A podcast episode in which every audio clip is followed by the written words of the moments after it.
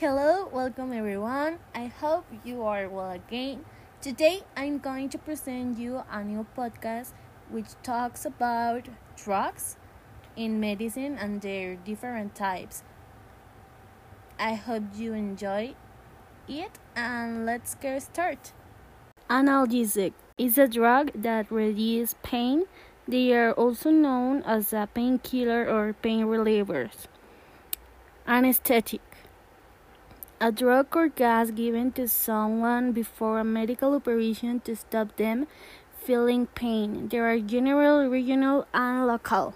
Antacid a medicine that reduces the amount of acid in your stomach. Antibiotic a drug that cures illness and infection caused by bacteria. Anticoagulant a substance that prevents blood from coagulating becoming more solid. Convulsions help to normalize the way nerve impulses travel along the nerve cells, which helps prevent or treat seizures.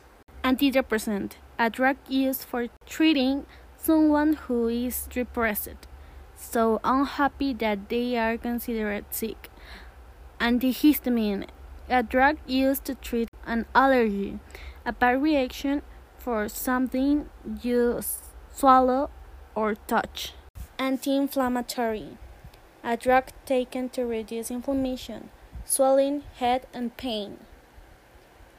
Antiretrovirals are drugs used to treat certain types of virus, especially HIV, the virus that causes AIDS. Antiviral a drug or treatment that is used to treat an infection or disease caused by a virus. Bronchodilators, drugs that open up, dilate the breathing passage by relaxing the bronchial smooth muscles. Decongestants, medicines that relieve congestion by reducing swelling, inflammation, and mucus formation within the nasal passage or the eye. Expectorant, a medicine that you use for helping you to cough liquid up from your lungs. Muscle relaxant, medicine that relax or reduce tension in muscles.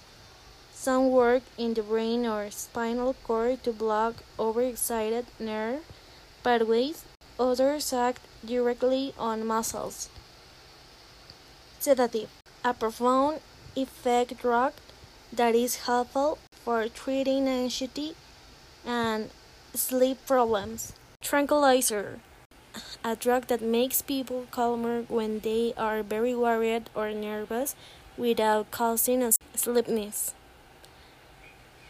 Vaccine, a substance put into the body, usually by injection, in order to provide protection against a disease. Vasodilators, medicines that dilate blood vessels, allowing blood to flow more easily through. They are used to treat hypertension. And vasopressors, medicines that constrict blood vessels, increasing blood pressure. They are used in the treatment of extremely low blood pressures. Well, thanks for listening. I just want to mention that is a academic job from my medical technical English subject. See you later and goodbye.